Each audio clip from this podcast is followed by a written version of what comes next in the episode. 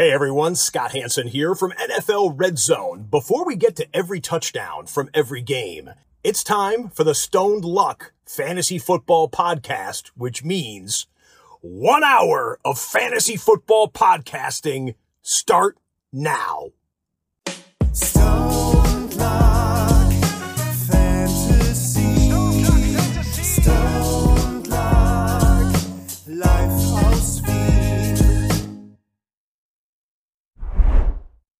Hallo und herzlich willkommen zum Stone Luck Fantasy Football Podcast Part 347. Luck, was geht? Ja, Arsch. Äh, wirklich Arsch. Äh, weil man muss sagen, das war auch, also es war ein extrem hartes Wochenende eigentlich. Es klingt blöd, aber das ist, ein Stadionbesuch ist nie, glaube ich, äh, ein Spaziergang. Ist nie ohne Anstrengung. Ich glaube, egal was du trinkst im Stadion, es, du bist immer K.O. am nächsten Tag, oder Stone? Ich meine, es ist doch mit Anreise, alles drum und dran, wir kommen dann eh noch dazu, wie das alles war, aber, aber du bist doch, egal wann wenn du ins Stadion gehst, du bist eh immer Meier am nächsten Tag. Ja, kommt drauf an. Wenn du jetzt so sagst, wir haben ja meistens, wenn wir ein NFL-Spiel schauen wollen, hast du ja schon vorher, was die AO diese hinter dir. Deshalb, da bist du sicher K.O. Du, Wenn du jetzt aufstehst und da, weiß ich nicht, schauen wir sich die Vikings an, gehen wir beide hin, weißt du, was ich meine? Da bist du ganz anders. Aber wenn wir im NFL oder Ding, musst halt fliegen, hast, bist schon richtig ausgesaugt, meistens vom Vortag, egal was da ist oder nicht.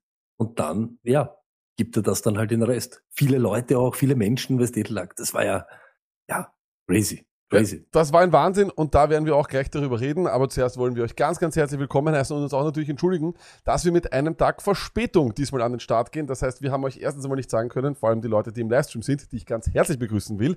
Schön, dass ihr euch heute wieder für Stone Luck entschieden habt. Aber äh, ja, es war nun mal leider einfach nicht möglich. Das heißt, wir haben verpasst zu sagen, wer schlafen gehen soll und wer nicht. Wir haben eigentlich noch, wir haben auch keinen Rückblick am Start eigentlich. Aber wir werden trotzdem heute ganz, ganz viel über Fantasy Football reden. Wir werden ein Recap machen, natürlich von Woche 10, das muss sein. Wir werden uns hundertprozentig die Waiver anschauen, weil da ist ja doch auch einiges passiert. Einige große Namen sind ausgefallen, die nicht wirklich schöne Ersatzmänner haben, aber da reden wir dann gleich drüber. Und wir haben außerdem ein kleines, aber feines Fantasy-Thema, nämlich Late Season Sleeper. Gibt es noch irgendwo einen Diamond in the Rough, den man ausgraben kann? Und Sony, wir heißen aber natürlich vor allem auch die äh, Re-Live-Hörer äh, herzlich willkommen, weil die haben es jetzt vielleicht gar nicht so mitbekommen, dass wir, oder die haben vielleicht so Leute, die nicht auf Social Media sind, haben vielleicht gar nicht mitbekommen und denken sich so, scheiße, jetzt sind sie in München und jetzt kommen sie nie wieder.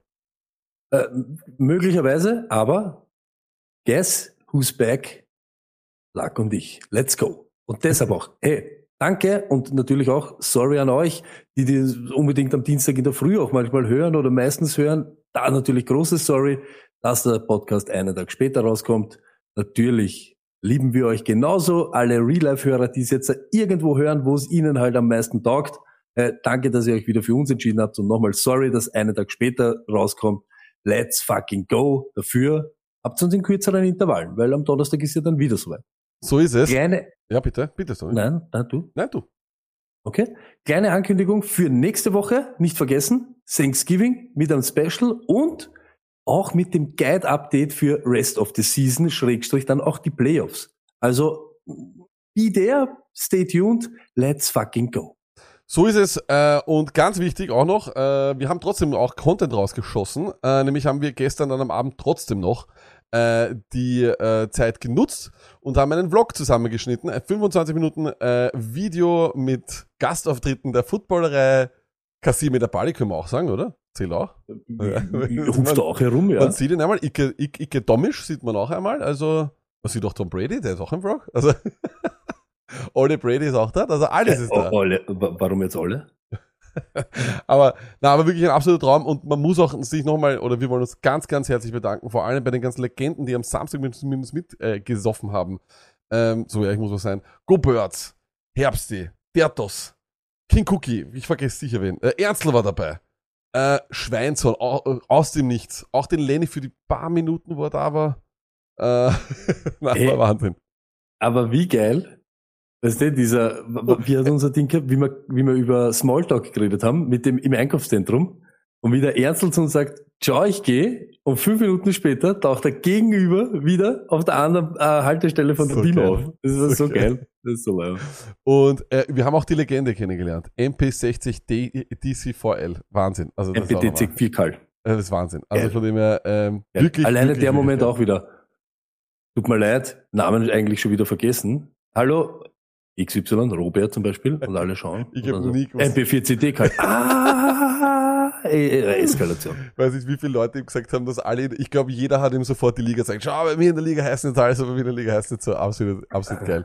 Aber, ja, was, was, was, was gibt's zu sagen? Wie gesagt, schaut euch den Vlog an, äh, da haben wir, glaube ich, so gut wie möglich versucht, ähm, dass wir euch mitnehmen wollen, weil das möchte ich auch nochmal ganz klar sagen an alle, die jetzt hören oder schauen, das haben wir zu ganz, ganz, ganz, ganz großen Teil euch zu verdanken, weil wer nicht hört, wenn wir, wenn uns niemand wahrnimmt, wenn uns niemand hört, wenn uns niemand kriegt, wären wir, glaube ich, niemals in der Position gewesen, dass wir überhaupt die Möglichkeit hätten, das zu machen, äh, uns da irgendwie zu beantragen oder sonst was. Irgendwer bei der NFL hat vielleicht reingeschaut und gesehen, okay, aber ein paar Leute hören das wirklich. Ähm, weil wir wissen sonst nicht, warum wir diese Akkreditierung bekommen haben. Aber trotzdem, und dafür möchte ich mich nochmal ganz, ganz herzlich bedanken, weil ich bin auch etwas emo emotional geworden ähm, beim, äh, beim Einlauf der Buccaneers und von den Seahawks, weil es einfach crazy shit ist. Wir stehen da, wir sitzen da äh, auf, der, auf der Pressetribüne und äh, dürfen ja euch alle mitnehmen. Das klingt blöd, aber ich, ich das war wirklich das Hauptziel des Vlogs, ähm, dass ihr einfach auch was davon habt äh, und dafür wollen wir einfach nur Danke sagen. Das, das ist ja das. Wir versuchen ja das immer ah, irgendwie, dass ihr es durch unsere Augen seht, dass wir euch da irgendwie einbauen können, mitnehmen können und dass wir es auch aber eben so präsentieren, wie wir es eben auch sehen. Also nicht dieses Geplappere, was eh jeder, die, die Sachen hört ihr eh und seht ihr ja eh auch. Ihr schaut ja die Spiele selber oder genau dieses Spiel. Deshalb, wir wollten euch nur zeigen, was halt so, ja, vielleicht so ein bisschen auch, wie man es fühlt irgendwie, ne? Weil, muss man auch ganz ehrlich sagen, äh, wenn wir jetzt auch schon ein bisschen über das Game reden, das mit der Experience im Vorfeld, also mit dem. Das war, das war, also ehrlich, wir haben, wir haben ja schon ein bisschen so die Vorboten gehört, dass da irgendwas so ein bisschen eher lasch daherkommt, aber äh, das ist, das war richtig enttäuschend und das war richtig unnötig eigentlich auch, weil nur die Helme aufstellen und dort dann, also da, ganz ehrlich, habe ich nichts von einer Experience gemerkt. Vor allem glaube ich, weiß ich nicht, ob die NFL, ich weiß nicht, wer da dafür verantwortlich war, dass das auf dem, auf dem Odeonsplatz war, aber natürlich, was haben sie gemacht? Sie haben gemacht diese, ähm, diese, diese Pubs haben sie einfach, diese NFL-Pubs haben sie gemacht. Das ist grundsätzlich eine gute Idee, dass man diese Pubs hat und dass sich einfach die Fangruppen dort treffen können. Ist eine super Idee. Das ist, möchte ich überhaupt nicht äh, schlecht darstellen. Aber du musst das ein bisschen mehr aufteilen, weil du bist in keines von den Dingen um 18 Uhr reingekommen. Schon, schon um 18 Uhr, weil ich meine, du hast eh dann so viel gedankt, dass du um 20, 21 Uhr eh schon voll warst. Aber, aber, äh, aber das war schon etwas enttäuschend, weil das war wirklich Kriegszustände dort. Also du, glaub, vom Augustiner Breuers oder sowas vom Chiefs Pub waren, glaube ich, da, da wärst du einfach nie reingekommen. Du wärst nie reingekommen, weil das, du sitzt ja auf, auf einem Tisch dort und du bleibst ja auf dem Tisch sitzen. Das ist ja nicht wie ein Pub, wo du mal wieder rausgehst, reingehst. Da waren einfach alle dort. So, das war, finde ich, ziemlich äh, gaxi. Das muss ich sagen, war ziemlich gaxi. Glaube eben auch, ähm, ja, natürlich willst du es irgendwie zentral halten, dass eben so äh, eng oder eben alle zusammen sind. Aber ich glaube, es ist da besser, das ein bisschen zu, zu zerstreuen. Es interessiert ja auch keinen, ob jetzt die Chiefs, sagen wir, ich sage jetzt Hausnummer fünf, sechs oder zehn Kilometer weiter weg vom Zentrum feiern. Okay, dann ist das so. Du brauchst nicht alle abklappern in Gehminuten drei, vier, aber dafür ist sinnlos, dass da irgendwie, du hast dich ja wirklich nicht anstellen brauchen. Vor allem Das war ja wirklich eben. witzlos. Du Ja. wärst ja eh Und da ineinander reden wir ja gar nicht von einem Tisch oder was lag, ne? Ah. Essen und sowas hättest du sowieso nicht können, aber wenn du einmal zwei Stunden brauchst, dass du drinnen bist, hey, Na, das war, das war, da- das war seltsam und wie gesagt, die ganze Experience auch. Ich glaube, da haben sie vielleicht ein bisschen auch, ähm, und ich weiß nicht, ob sie das unterschätzt haben, wie viele Leute ohne Ticket daher hinkommen werden, weil es ist das Ding, da sind so viele Leute ohne Ticket gewesen, die einfach nur dieses NFL-Feeling aufschnappen wollten und das hat dieser Odeonsplatz einfach null gegeben. Hättest du da viel mehr machen können und ich, weißt du, ich bin jetzt ja nicht, möchte jetzt die NFL beraten oder sowas, aber Burschen, Roger, Wisst ihr, wie viel Kohle euch durch die Finger gegangen ist, weil ihr keine vernünftigen Merchandise-Store dorthin gestellt habt? Das waren Leute, die waren verrückt nach Merchandise. Die hätten euch alle Jerseys weggekauft. Und zwar alle Restbestände von Jacksonville Jaguars Dressen, die ihr nicht verkauft, oder Miami Dolphins oder keine Ahnung was. Stimmt. Hättet ihr dort hinschicken können, die hätten euch alles leer gekauft. Makes no sense. Irgendwer muss, irgendwer muss sich da heute verantworten, weil Stoney, die hätten sich doch dumm und dämlich verdient. Und was ich jetzt gelesen habe, auch scheinbar nur drei Essensstände vorm Stadion. Da, da, also, das war crazy, weil vier Stunden vor Ankick war es insane, was dort los war. ja, das einmal auf alle Fälle. Also, so wie du gesagt hast, lag. Wie viel passen rein? 67.000 oder Ja, so? 67 Also, oder 80.000. Ich möchte nicht übertreiben, aber da waren 80.000 Leute, Ja, die dort herumgerannt sind. hundertprozentig. Und auch wie wir dort gegangen sind, ne? es war alles bummvoll, alles einfach nur voll und ja, Attraktionen, lustig, ein vor Jatisch. Aber für das, dass ich 50 Meter geradeaus rennen kann, eine Stunde anstehen, auch wieder so, ein bisschen fraglich. Weißt du, ob du das nicht ein bisschen eben luftiger gestalten kannst oder eben ein bisschen größer oder eben mehr, muss man auch ganz ja, ehrlich sagen. mehr machen. Du, Das ist, das ist halt dann immer, das klappert nicht ab, wenn dort 5000 Leute sind. und das, da, und du, du musst da meiner Meinung nach auch ganz ehrlich auch schauen, dass du einen bereits einen, einen Voreinlass hast, ja, sozusagen, dass du einfach, dass du die Leute ohne Ticket, und da möchte ich, möchte ich gar nicht ausgrenzen oder sonst was, aber das ist ja für alle Beteiligten dann scheiße, wenn es so voll ist und du, also, ja, das, das ist nun mal so NFL und die Stadt München muss ich auch selber fragen, wie macht ihr das bei den Bayern-Spielen, Leute? Die, die, wie könnt ihr 13 Minuten Takt haben zwischen den Bahnen? Bei uns in Wien, ich sag's, ich habe es nach Tottenham auch gesagt, ist aufgeschnürdelt, eine U-Bahn nach der anderen, eine U-Bahn nach der anderen, da gibt's Busse, da gibt's Straßenbahnen, alle möglichen Verkehrsmitteln. Das ist seltsam, aber das dürfte, die Allianz Arena dürfte überhaupt nicht ganz so berühmt äh, sein in Deutschland. Die, die dürfte nicht sehr beliebt sein. Nicht nur wegen den Bayern, sondern eben genau wegen solchen Gründen haben dann alle auch erzählt, oder? Ja, muss uns der Chat sagen, wer jetzt schon mal dort war. Eins für normal, zwei, ja, wir sagen, das ist auch immer Chaos. Würde mich wirklich auch interessieren, weil so wie der Lack sagt, äh, wenn so ein großes Event ist, bei uns, ja, ich sage jetzt bei den Haupt, sagen wir U-Bahn-Stationen, da würde dann dort einmal eine U-Bahn eingeschossen werden. Da kommt einmal ein Nackerte raus am Karlsplatz für die Leute, die eben dort stehen. Hey, bei uns, wo war das? Münchner Freiheit? Ist jedes Mal, na klar, wenn dort schon 28 Stationen davor sind, ist die voll. Jedes Mal die U-Bahn. Und da sind sieben hintereinander herkommen, wo du nicht dran denken hast müssen, nur einen Fuß reinzusetzen. Hm. Das war wirklich, es war bummvoll. Nein, wirklich also auch wenn du wollen würdest und sagst, Ja. jetzt dränge ich mich dort rein, keine Chance. Ja, das war seltsam. Also äh, Pittsburgh Patrick schreibt, äh, mehr Bahnen fahren nur während der Wiesen und scheinbar beim Fußball kommen viele mit dem Auto. Was natürlich kein Wunder ist, ne? wenn du ein schönes Auto hast, wohnst du in München, hast du ein schönes Auto. Aber kommen wir zu den positiven Dingen und das muss man wirklich sagen und das wird auch die NFL ähm, hundertprozentig zu dem veranlassen, Deutschland viel mehr auszubauen.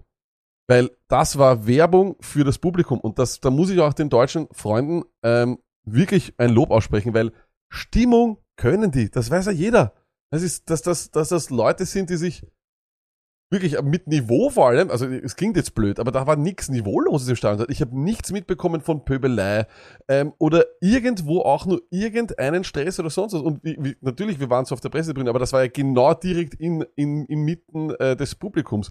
Ähm, und wenn du auch so durchgegangen bist, hast du nichts irgendwie äh, Negatives erfahren. Die Stimmung war wirklich von A bis Z einfach es war eine Mischung aus unglaublicher Freude, es war Euphorie und Dankbarkeit. Viele Leute waren einfach dankbar dafür, einfach endlich mal ein NFL-Spiel zu sehen. Und das vor allem, was du, du sagst jetzt vor allem extrem viel international. Ich habe gedacht, dass nur Deutsche sind, aber da waren aus, aus alle Herrgottsländern waren Menschen da. Stimmt. Und eben genau das, der Hype, der was im Vorfeld war, hat sich nur bestätigt, eben am Sonntag dann selber. Eben, eh, nicht nur jetzt, weil alle positiv waren, aber du hast richtig gesehen, wie die, wie, wie die Leute in unseren Breitengraden hungrig sind nach sowas. Muss man ganz ehrlich sagen. Und ich glaube, von allen Sportevents, die ich je gesehen habe, ich muss ganz ehrlich sein, das ist mit eines der Top-Events gewesen. Da ist abgegangen. Das Spiel war Wahnsinn. Man muss halt dann noch einmal sagen, das haben wir ja selber gesagt, das ist motherfucking Tom Brady, ob du jetzt ein Speichellecker bist von ihm oder nicht, aber es ist wahrscheinlich der beste Quarterback, der dieses Hornspiel je gespielt hat. Und das ist äh, Wahnsinn. Und dann eben kommt das, plus die Leute, die einfach mitgehen. Muss ganz ehrlich sagen, ab gibt's fast nichts, was da wirklich drüber geht. Und wir haben in Amerika Footballspiele geschaut. Und Mhm. ja, das ist Amerika und das ist eine andere Art. Eben Andere dieses, Art, ganz anders. eine ganz eine andere Art, aber mit was abgeht im Stadion und wie wie, wie der Druck einfach auch ist, weißt du, was ich meine? Weil so von den Rängen so viel kommt, puh, hätte ich nicht viel Oh. Vergleichbares gesehen. Und das war das Ding, eben, das können die Deutschen halt von den Rängen dieses Ding, ja, das ist halt dieses Fußballmäßige auch, was sie haben, kommt einfach super rüber und äh, ich glaube auch, dass das alles ernst gemeint war, was die Spieler gesagt haben.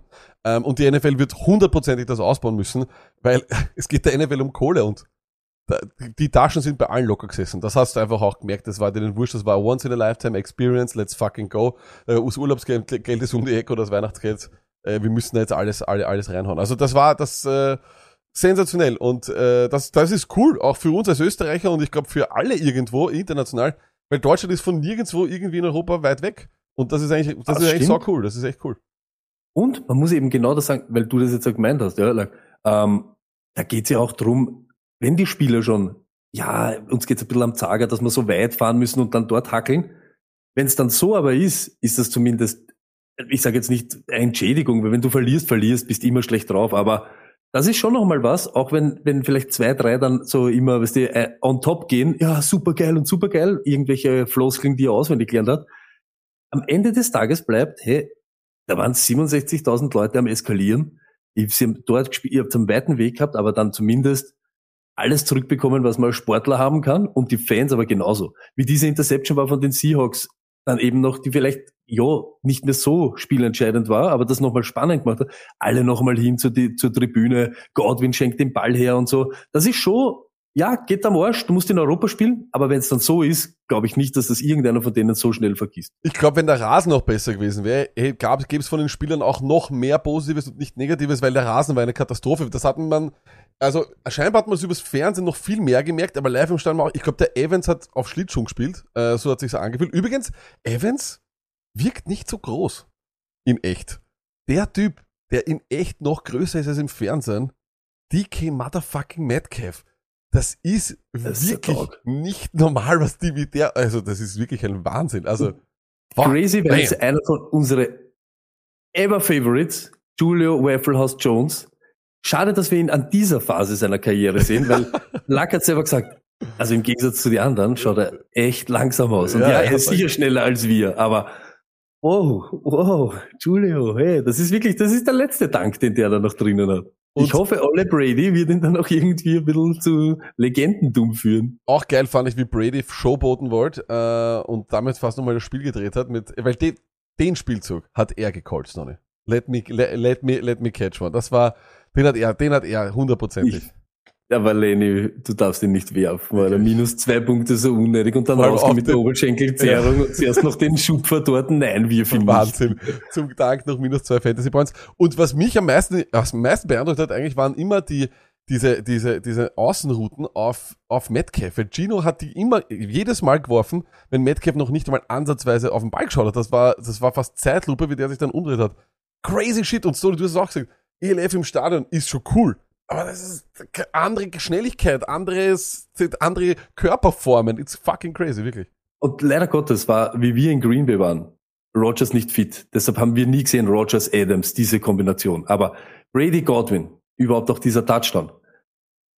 Wenn du das so nahe siehst, das ist eine andere Art dieses Sports. Ehrlich. Und das, da meine ich, das meine ich nicht abwertend gegenüber irgendwem anderen, sondern aufwertend gegenüber diesen Typen, Alter. Das ist nimmer normal. Das ist echt nimmer normal. Auch Lenny Fournette, wie, das, das ist, wir sagen immer, der Mann unter den Jungs und so, aber wenn, ey, wenn du da mal siehst, wenn das einmal ins Laufen kommt und dann geht boom, ja, das ist, das ist real, das ist echter Shit, so wie du gesagt hast, DK, Wahnsinn, das, der nimmt sich einfach das, was er sich nehmen kann, ist wirklich auch arg, ist wirklich dominant auch.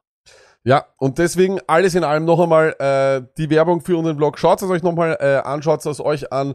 Wir würden uns freuen. Äh, wir haben, das klingt jetzt so deppert, aber wir haben das wirklich gemacht, dass wir, weil wir einfach auch mir euch mitnehmen wollten. Das war ähm, nicht einfach, vor allem am Sonntag dann, aber war einfach schön. Ähm, danke auch noch einmal an die NFL, dass sie uns das machen hat können oder ermöglicht hat. Und ja, hey, es wird auf jeden Fall noch mehr in Deutschland geben. Das war, glaube ich, erst der Beginn. Und äh, die nächsten Generationen können sich freuen, weil ich glaube, da wird also Minim, ich rede von Minimum zwei Spielen. Ich kann mir vorstellen, dass sie so einen deutschen Monat machen, wo sie einfach von, keine Ahnung, Woche sieben bis elf einfach jede Woche eines in Deutschland machen, weil es einfach so viel Sinn macht. Äh, ich glaube, auch nicht einmal in Mexiko, glaube ich, war die Stimmung so arg, oder? Ich glaube, ich weiß, ich weiß das ist so eine andere Ich, Stimmung. es war ich weiß, ich, genau, es ist irgendwie anders, aber man muss halt wirklich auch sagen, das ist nämlich auch der Unterschied, ob London oder Zentraleuropa. Und da wäre es jetzt wirklich egal, ob es in Paris wäre, ich sage jetzt Hausnummer, oder, oder Berlin oder was weiß ich, aber das saugt man halt schon noch mehr Leute Ja, an, ja. weil es ist trotzdem, und es waren schon viele in London, aber trotzdem fliegst du dort nochmal hin auf eine Insel. Da, das ist so, und alle sind da. Und ich glaube, das ist eben auch das, was man, glaube ich, jetzt gesehen hat, dass da Potenzial da ist, das ist schier unmöglich. Aber wenn du sagst, äh, das ist eine Insel, für mich ist ja weiterhin ein Kontinent. Äh, und damit äh, würde ich sagen, schauen wir uns an, was in Woche 10 passiert ist. Let's fucking go. Let's talk football.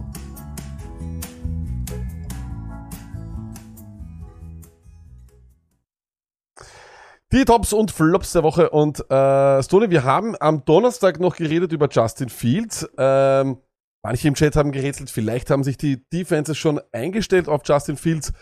Aber ich glaube, die 43,38 PPA-Punkte, die er die Woche wieder hingezaubert hat, sagen das Gegenteil. Stoney, er hat fast 100 Fantasy Points gemacht in den letzten zwei Wochen. This is fucking insane, oder? Komplett Bubu Gaga. Diese Rushing Numbers sind out of this world. Wirklich lag, wie wir den weiten, wir haben den am Flughafen gesehen. Und auf einmal nur noch so, äh, wirklich ja, nein, Ding. Und äh, das ist irre. Sowas ist irre, wenn das dein Quarterback ist. Und ich sag's ganz ehrlich, hätte ich ihm nie zutraut, weil das muss man auch sagen. Er ist schon so die alleinige Show dort, oder? Also, ja, ist ja die mit gut, dass er halt Feuer gefangen hat, aber die Supporting Cast ist mau. Vielleicht, ich möchte ihm jetzt, vielleicht kann er sich auch nicht so in Szene setzen, aber trotzdem, dann setzt er sich wenigstens selbst in Szene und das ist komplett irre, komplett irre. Es ist komplett irre. Er hat mittlerweile 749 Rushing Yards. Das ist komplett crazy. Ähm, er macht äh, 21,1 Fantasy-Punkte derweil im Schnitt. Entschuldigung. Und äh, Fantasy Points per Dropback ist er mittlerweile Quarterback Nummer 1. Also ähm, er ist ein Wahnsinn. Äh, man kann das gar nicht äh, um, derweil in Worte fassen, fantasy-technisch. Natürlich ist jetzt die Frage, ob das hält oder nicht. Aber Stoney, wir werden nächste Woche über Draft-Tage oder beziehungsweise über Trade-Tage zu reden. Und natürlich wird der Name Fields hier reinkommen, weil wer auch immer ihn bekommen hat, vom Waiver, und der ist nicht gedraftet worden, du hast ihn vom Waiver bekommen, okay? Wenn du ihn vom Waiver bekommen hast, hältst du an ihm fest. Oder wenn du zum Beispiel, wir wir hatten die, die Situation am, am, am Donnerstag. Ich habe Mahomes und ich habe Fields. Gebe ich eher Mahomes ab oder gebe ich Fields ab? Kommt drauf an, der Name her, glaube ich, locken tust wahrscheinlich die Leute dann doch noch mehr mit Mahomes, weil sie. Glaubst du, dass das So, doch immer so ist? Ich glaube schon. Irgendwie bei Fields hast du ja doch noch irgendwie so die Angst. Und ich würde es wirklich, aber ich würde es freilassen. Wenn du so einen, so ein Kaliber an Quarterback dahinter hast, hey, Fields oder Mahomes, mir ist das wirklich egal. Wenn du natürlich hast Herbert oder Fields, dann halte dich an Herbert fest und shop Fields überall hin. Es gibt nämlich genug Teams, die eben keinen richtigen Einser haben, die in der, in dem im Draft unterwegs waren bei Russell Wilson etc. Ja, da ist sicher, da wird es, wirst du sicher Anklang finden. Und ja, uns ist das auch bewusst. Es tradet keiner so für einen Quarterback wie für einen Top Running Back. Ja. Aber ich sag ganz ehrlich, so Kenneth Walker und, und solche Sachen in Return, das ist schon fast in Ordnung. Das ist schon ganz in Ordnung, wenn du solch dorthin greifst. Ja, das ist richtig. Äh, wir werden sehen, das, was für viel spricht, weil viele Leute sagen, ja, äh, Playoff-Schedule etc., er spielt at Detroit in Woche 17. Das wird auch eine Championship-Woche sein. Also äh, da, da kannst halt auch wieder was erwarten, weil auch die Lions haben das versprochen, was wir wollten, Stoney. Eine Ja. jede Positionsgruppe hat wieder gescored. Eine jede Genau. Positionsgruppe hat wieder gute Nummern gehabt. Die, also ich glaube auch nicht mehr, dass sich das bis zum Ende des Jahres ändern wird. Stellt alles auf, was gegen die Lions spielt und holt euch Leute, die gegen die Lions spielen werden in den Fantasy Football Playoffs, weil also zehn Wochen ist ein Sample Size. Das ist einfach ein Wahnsinn, wie jede Positionsgruppe dort was macht. Kmet auch als End, alle, alle. Und man muss ja auch sagen, das war ja die stark verbesserte Detroit Defense, ne? Das, das war ja die, und trotzdem hat jeder, jeder punktet wie nur was. Ja, das ist wirklich crazy. Äh, man muss schauen, eine Frage, die ich schon vorher gestellt habe, Sony, aber die möchte ich auch noch einmal stellen. Wir draften heute noch einmal von neu. Nennen wir die ersten fünf Quarterbacks in der Reihenfolge, die vom Board gehen. Josh Allen, Mahomes, Hurts, Fields, Lamar. glaubst du wirklich? Ja, ich glaube vielleicht noch. Ich ja. glaube, ich, ich, glaub, ich würde derzeit ganz klar Fields vor Hertz nehmen, aber man sieht, du hast Hertz in deinem Fantasy Football Ja, ich habe Hurts in meinen Hurt. genau Ja. so ist es. Aber dann auch zwei Namen, die weiterhin sehr gut performen. Patrick Mahomes, das war klar. Aber Sony, Tour ist weiterhin ein Wahnsinn. Also äh, Fantasy-technisch vielleicht gar nicht mal so arg von den Nummern her, aber auch da hat er die letzten oder seit der Verletzung eigentlich wirklich sehr, sehr solide gespielt. Was heißt sehr solide? Seit Woche 7, seitdem er zurückgekommen ist, nie weniger als 15 Punkte in den letzten drei Wochen, immer Minimum 23 Punkte. Also Fantasy-technisch ist es ein Wahnsinn. Und Stoney, ich meine, ich weiß, er hat ein, ein paar Spiele nicht gespielt, aber Tour führt die Liga weiterhin an in QBR. Das ist ein durchaus sehr interessanter Wert. Ähm, er ist der top-rated Quarterback, möchte man fast meinen. Ähm, mit 82,6. Stoney, sein True, Entschuldigung auch, sein True Passer Rating ist das erste in der Liga. Also, also er ist, er führt das an. Gewinnen Mir die, taugt- hör zu, hör was- zu, hör zu. Gewinnen die Miami Dolphins die Division und werden sie zweiter Seed oder vielleicht sogar einser Seed. Also real football question. Tour, MVP-Konversation, Konversation, ja, nein. Erste Ding, der Toss tut mir schrecklich leid, aber nein, die Miami Dolphins gewinnen die Division nicht. Es sind trotzdem die Bills. Ja. Zweitens Tour MVP, never ever, weil wir haben schon mit anderen Namen, die wir dort reinbringen wollen, immer problematisch und Tour wird das sicher nicht sein. Was aber für mich, und das habe ich jedes Mal gesagt, und das taugt mir zu sehen, hey, die haben ihm alles rund um ihn hingestellt und haben gesagt, mach jetzt. Und er macht aber dann auch. Weißt du, was ich meine? Es sind NFL-Quarterbacks. Jeder hat gesagt, der wird's nicht. Hurts ist kein Super Bowl-Quarterback. Da haben schon Teams Super Bowls gewonnen mit Trent Dilfer und was weiß der Kuckuck mit wem am Abzug. Deshalb, mir taugt einfach, dass die performen. Hey, da ist ein Druck von außen da. Ich möchte nicht in denen ihre Haut stecken und dann liefern die aber. Und genauso Tour, so wie du gesagt hast, Doug, Basten wird er da, glaube ich, nimmer in der Saison. Also die 15, 16 wirst immer haben und du hast mit Tyreek Hill und mit Weddle jedes Mal die Chance, einen 5-Yard-Pass, den du gar nicht so gemeint hast, der da unabsichtlich passiert ist, für 85 äh, zum Touchdown tragen. Also da ist Möglichkeit da, dass er richtig eskaliert auch noch. Und ich glaube, Basten wird er dann nicht mehr bis ans Ende des Jahres. Du ist safe. Ja, ich glaube auch, äh, ich will jetzt nicht, es ist noch ein, es ist noch ein sehr, sehr gutes Stück in der Saison zu spielen und wenn er aber weiterhin so spielt äh, und die Dolphins auch weiterhin so spielen und wirklich auch weiterhin gewinnen, äh, würde auf jeden Fall in der Konversation sein. Ähm, ich glaube, dass aufgrund des Namens er nie ähm, realistische Chancen drauf haben wird, aber nochmal, er wird, er wäre am Ende, wenn er am Ende das mit QBR Nummer 1 ist, True Passer Rating Nummer 1 und noch viele, viele andere Stats, die beeindruckend sind, äh, wo er derzeit die Liga anführt, ja, dann, dann, dann wäre er auf jeden Fall sowas wie der Statistical MVP. Wenn es sowas gibt, sowas sollte man vielleicht auch sein. Nein, like solchen Leuten, denen man es dann nicht geben will, hängt man immer um Offensive Player Ah, ja, stimmt, natürlich, ja, stimmt. Das ist das, Aber das wäre dann, wahrscheinlich, das wäre dann wahrscheinlich Tyreek Hill, das ist so das Ding, ne? Das wäre auch möglich. Auch möglich, gell? Auch möglich. Aber wir werden sehen. Ah, das wird dann natürlich alles wieder diskutiert werden im Januar, wenn es dann wieder heißt heiße Luft. Vielleicht äh, diesmal in einem anderen Format. Wir haben, müssen wir uns auch überlegen. Äh, auch schön zu sehen natürlich als Packers-Fan, dass Aaron Rodgers hier äh, weit vorne ist. Auch er hat sich durch dieses Spiel äh, statistisch sehr, sehr gut äh, oder um einiges verbessert. Ähm, wird er jetzt heiß? Sollte er nicht auf eurem Waiver liegen. So viel kann ich sagen. Ähm, aber das wird sehr stark von Christian Watson abhängen. Äh, zu dem kommen wir noch. Und ein Spieler, Tony, du hast ihn vorher gerade erwähnt und ich wollte ihn dann eh auch gleich ins Spiel bringen. Es war eigentlich eine sehr 2021 Woche für Fantasy Football Quarterbacks. Da waren viele über 17 Punkte dabei. Die klassischen Enttäuschungen waren allerdings Russell Wilson und Tony Justin Herbert. Das merkt man schon, dass dem derzeit seine Receiver abgehen. Wann glaubst du, hat er das letzte Mal in der Saison über 20 Punkte? Woche eins. Woche 4 und davor hat er es auch nur zweimal gemacht, in Woche 1 und 2. Er hat erst drei Spiele über 20 Punkte und die letzten zwei waren es nur 13 Punkte. Ähm, Panik, ja, nein? Panik wirklich nicht, aber du kannst doch von ihm nicht erwarten, dass er Quarterback 1 bis 5 wird in der Woche. Sei froh, wenn er da dieses Quarterback One Finish gibt, 1 bis 12 und lebt damit oder äh, schau dich um nach Justin Fields. Ja. Entweder du machst was und sagst, das ist mir wirklich zu wenig, aber da ist zurzeit nicht viel mehr drin. Die Offense gibt das nicht her. Das sagen wir jede Woche. Bei Denver genauso wenig wie bei die Chargers zurzeit. Das ist, äh, für wie viel hat er jetzt geworfen? 180 oder was? 196. Ein Ja, dann wird's Touchdown, aber eine schwierig. Ja, und da, genau um das geht's. Wenn du eben ein True Passer bist, brauchst du 250 plus, damit du mal die 10 Punkte machst. Und dann schauen wir mal, was dann der Rest ist. Wenn dann noch ein Touchdown dazu kommt, zu 200 Yards, äh, ist auf, ja, vergebene Liebesmüh. Nur vier Spiele mit multiple Touchdowns, das ist eben das Problem, Stoney. Wenn du ein, so wie du sagst, True Passer bist, dann ist es eben das Ding. Wir haben keinen Rushing Touchdown von ihm, auch das hat man ab und zu ein bisschen erwartet. Nie mehr als 22 Rushing Yards, das ist auch ein bisschen wenig. Und ich glaube, das Ding ist, ich weiß gar nicht, ob wir ähm, Keenan Allen das Jahr noch sehen. Ähm, ich weiß aber nicht, welchen Keenan Allen wir sehen und ich weiß auch nicht, welchen Mike Williams wir sehen. Und auf die warten, das wird jetzt nämlich immer Woche für Woche für Woche. Jetzt heißt es auch wieder, beide äh, sollen spielen, sollen sie nicht spielen. Ich bleib weiterhin auf Palmer sitzen und ich bleib weiterhin auf Carter sitzen. Die sind immer ganz passabel Wide Receiver 2 mit dem.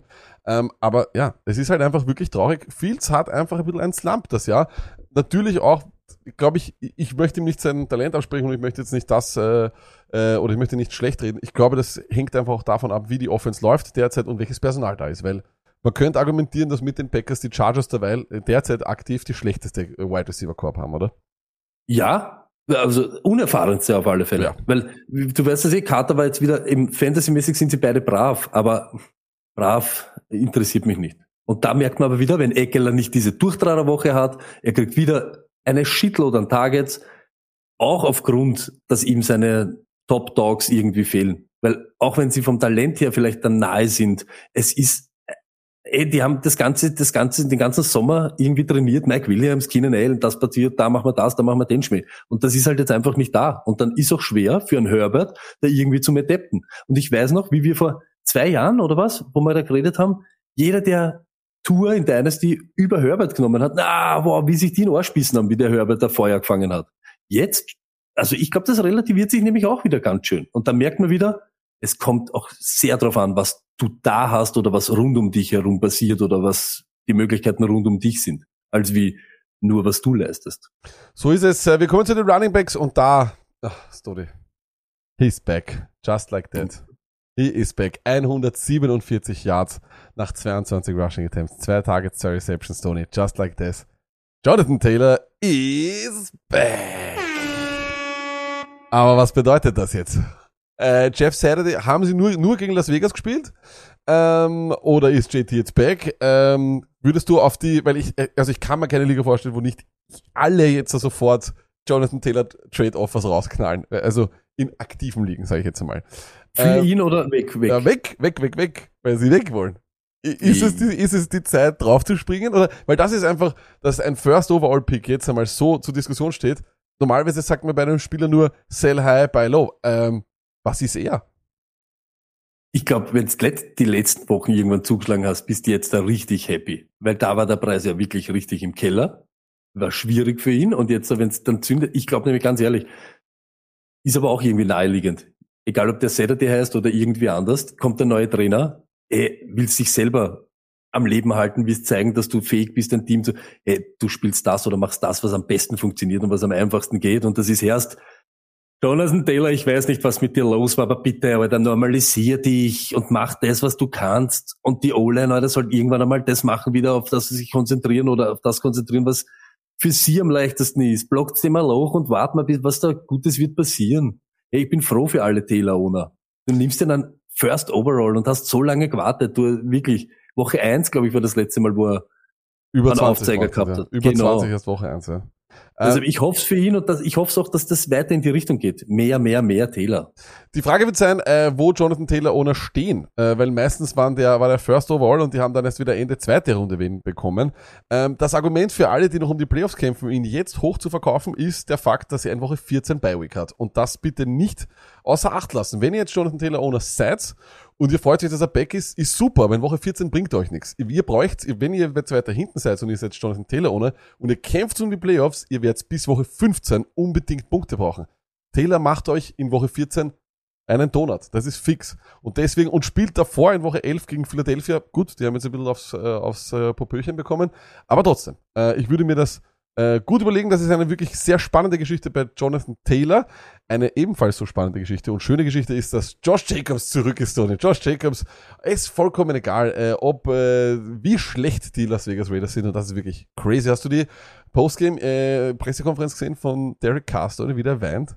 Nein, Das wieso hat er gerät? Naja, weil er emotional geworden ist. He cares about this, äh, the Raiders und er, er und auch, und auch Adams haben so ein bisschen ähm, anklingen lassen, dass es Leute gibt, die drauf scheißen. Äh, sozusagen.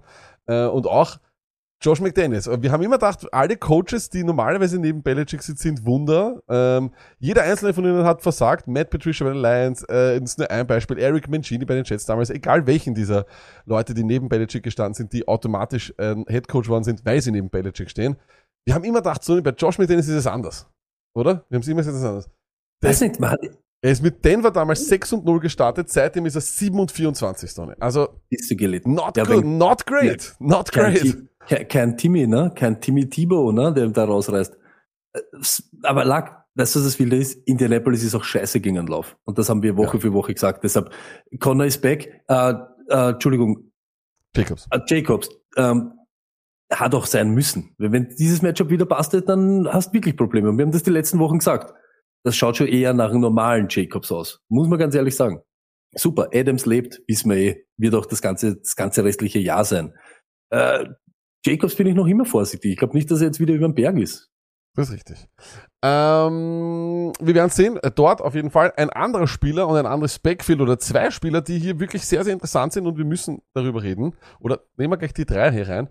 Jeff Wilson Jr. Stoney, er äh, dominiert die Rushes mit 17 zu 8 gegen Raheem Mostert. Letzte Woche war es noch um einiges knapper. Ist Rest of the Season Jeff Wilson die Number One dort? Ich glaube schon.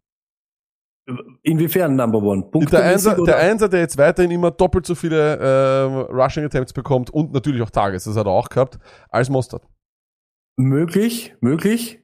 Aber ich glaube, dass beide, Entschuldigung, beide relevant sein werden. Und es wird auch wieder die Woche geben, wo Mostert mehr Punkte macht als er. Mhm. Es waren halt wieder die, es waren die Touchdowns wieder da. Ähm, ist eben dieser Approach, wenn es bei dem rennt, warum unnötig, dass er eigentlich intelligent ist, warum unnötig da eine Bremse reinhauen und Mostert öfter spielen lassen. Kann aber nächste Woche, glaube ich, genau wieder ganz, um, ganz umgekehrt sein.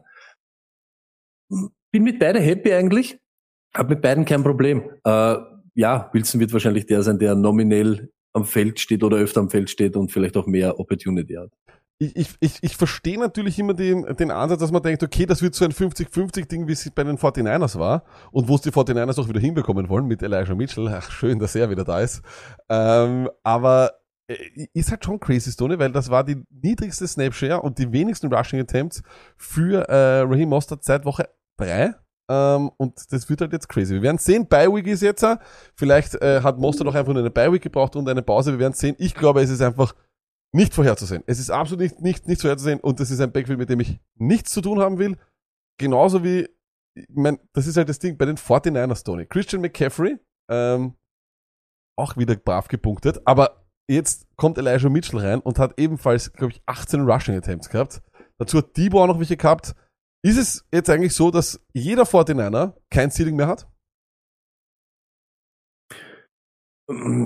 Sie sind halt auch nicht die Scoring-Maschinen, muss man auch ganz ehrlich sagen. Das nimmt auch wieder viel weg. Wenn, wenn sie alle von, ich sage jetzt von einem Kuchen essen, der wo fünf Touchdowns liegen, schaut die Welt schon wieder ganz anders aus. Aber ja, zurzeit ist genau das sicher ein Problem bei den einzelnen äh, vor den einer Spieler. Was halt gut ist, dass du siehst, dass es irgendwie funktioniert, weil äh, Dibo äh, wie immer wird immer relevant sein, CMC nicht rausgescriptet unter Anführungszeichen und ich glaube wieder dieses äh, Mitchell-Ding war schon wieder, schaut, er ist wieder da. Weißt du, was ich meine? Kann nächste Woche wieder ganz anders sein, dass er wieder so ein bisschen am Backseat nimmt und das mehr CMC und so weiter und so fort. Es rennt halt auch gut bei den 49ers und sie scheißen auf Fantasy und den ganzen Fantasy weiß nicht, wenn wir von Volumen reden, interessiert wahrscheinlich den, den Shanahan überhaupt nicht. Weißt du, was ich meine? Mhm. Deshalb, sie nehmen sich alle gegenseitig einfach auch Hocken weg. Das ist halt so Sache. Aber Ja. sie gewinnen halt Spiele. Deshalb wird sich da auf kurz oder lang wahrscheinlich auch nichts ändern. Wird auch wieder sowas sein, mit dem musst du irgendwie zurechtkommen. Ich, ich glaube tatsächlich, dass es alles immer sehr ausgeglichen sein wird und dass keiner mehr Ceiling hat. Du kannst Mitchell aufstellen, das ist super lieb, der hat auch 18 Rushing Attempts, aber jetzt ist tatsächlich das, was wir, was, was jetzt, was wir schon vor der Saison immer so ein bisschen angezweifelt haben, dass er Passing Targets bekommen wird. Der bekommt null Passing Targets, weil jetzt hast, kannst du McCaffrey hinten reinstellen oder, oder Debo und dann ist es auch, und ich meine, vielleicht Elijah Mitchell so ab und zu nur, damit sie glauben, ähm, I don't know, aber äh, es fühlt sich für mich ja nicht an, als würden sie diesen, diesen Spielzug, diesen Pass auf Elijah Mitchell irgendwie großartig forcieren. Das heißt, der ist erledigt, der ist erledigt, von der, das Ceiling ist weg. Du siehst es auch, ach, äh, 89 Rushing Yards, das sind nur 9,8 Punkte im Fantasy, das ist weiter unten, wenn ich jetzt herunterscrollen würde. Ähm, dazu kommt Christian McCaffrey, 14 Rushing Attempts, aber eben nur 38 Yards und Debo Samuel nur 4. Ich glaube mehr als 5 bis 6, maximal 6, wenn wir von Debo sehen. Das heißt, er müsste halt extrem effizient sein, das war halt letztes Jahr auch, aber ist er dieses Jahr nicht mehr. Dazu kommt die Hamstring Injury. Debo kein Ceiling mehr, Mitchell kein Ceiling. McCaffreys Ceiling ist vielleicht noch ein wenig da, aber hier auch im Passing Game sechs Targets ist super, aber Debo auch sechs Targets.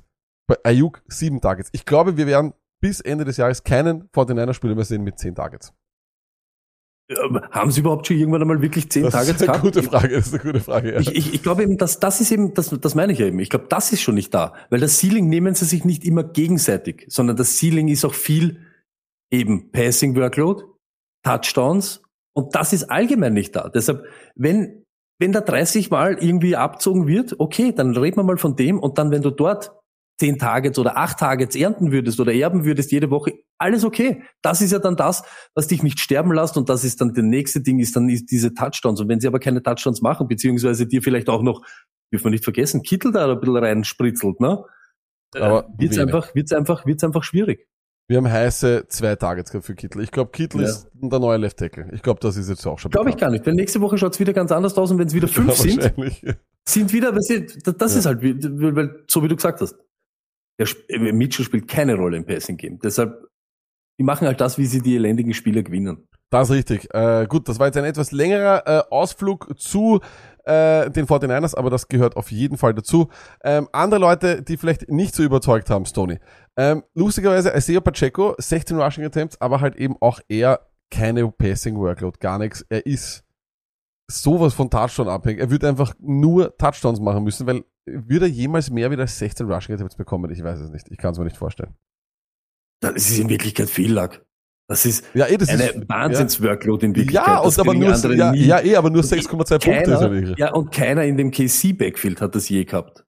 Aber das Wilde ist, CH ist tot, Freunde. Der hat einen Donut geliefert Ja, ja. und ich glaube zwei Attempts oder so Drop, gehabt. Drop-Material, absolut. Genau so ist es. Und dann gibt's eben McKinnon, der dich nicht sterben lässt, weil er diese drei, vier Kugeln fängt. Aber wir haben es die ganze Zeit gesagt, ich meide dieses Backfield und das ist wirklich, da ist, da kannst du nichts draus lesen und sie sind alle uneffektiv. Das, was ich am Anfang gesagt habe bei Trade äh, Away bei CEH, wenn du irgendwann einmal aufhörst, aus sieben Attempts 58 Yards und zwei Touchdowns zu machen, also das, was eigentlich normal ist, äh, diese Leistung dorthin bringt mit sieben äh, Attempts, dann wirst du nicht mehr relevant sein im Fantasy, weil so effektiv kann keiner bleiben, außer anscheinend Eckler. Und der hat auch diese Woche schon wieder ein bisschen ganz anders ausgeschaut. Und das ist es einfach.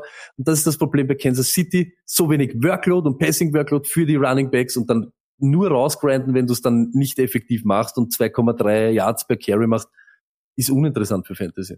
Und dann müssen wir auch noch reden über, ganz kurz nochmal über die Bears Running Backs.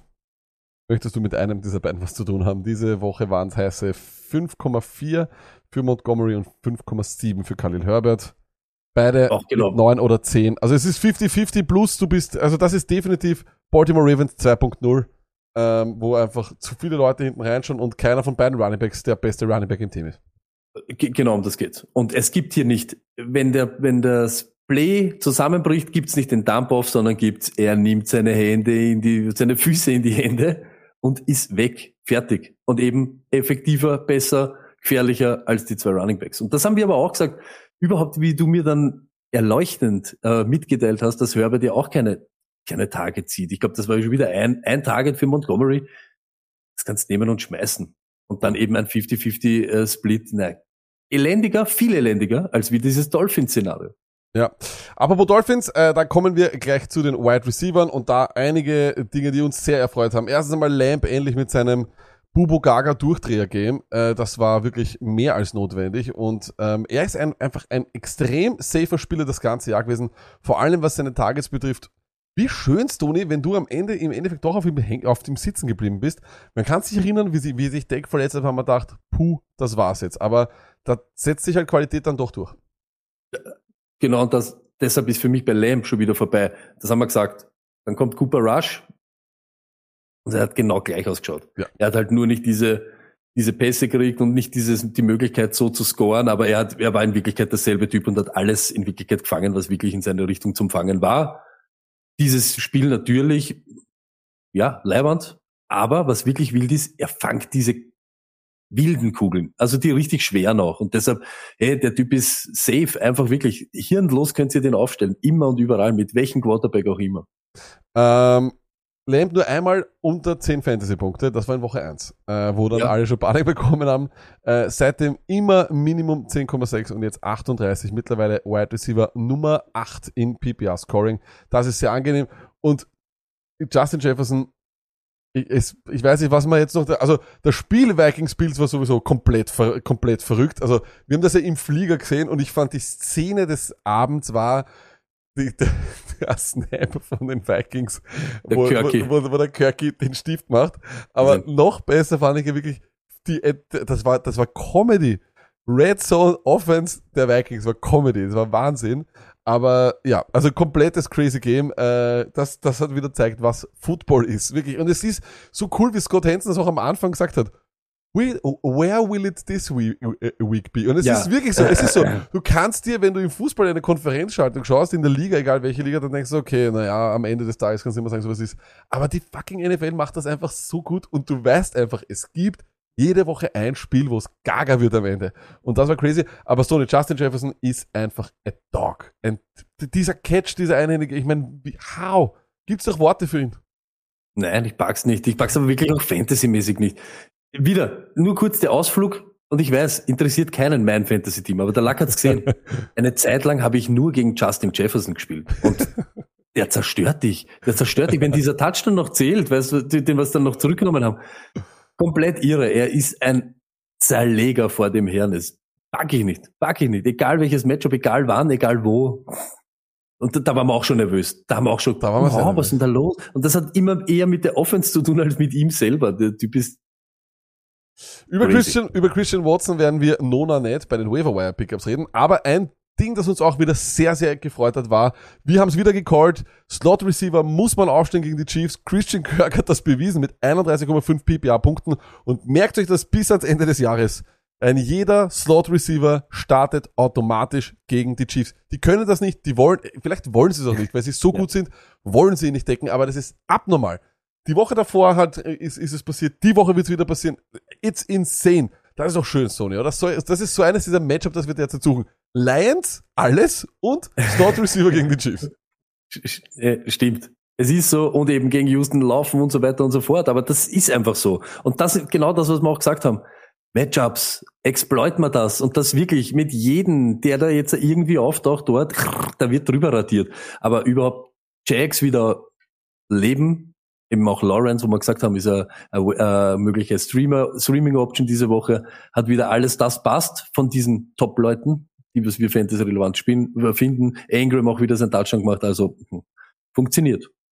Äh, wir kommen langsam aber doch zu der äh, Wide Receiver, sagen wir mal, Konstellation, vor der wir so ein bisschen Angst hatten in den letzten zwei Wochen. Und das ist die Rückkehr von Marquis Brown. Wenn der wieder zurückkommt bei den Cardinals, könnte es Probleme geben. Denn derzeit ist es eine Two-Man-Show. Es ist DeAndre Hopkins, den du natürlich immer blind startest. Und mittlerweile, muss man auch sagen, Rondell Moore ist von einem Waiver-Pickup äh, geworden zu einem absoluten, ja, Must-Start, möchte ich fast sagen.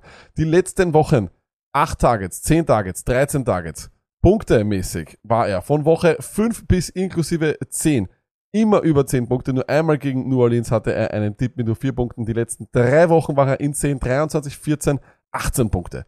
Jetzt ist aber noch folgende Situation dazugekommen, Tony. Zach Ertz out for the year.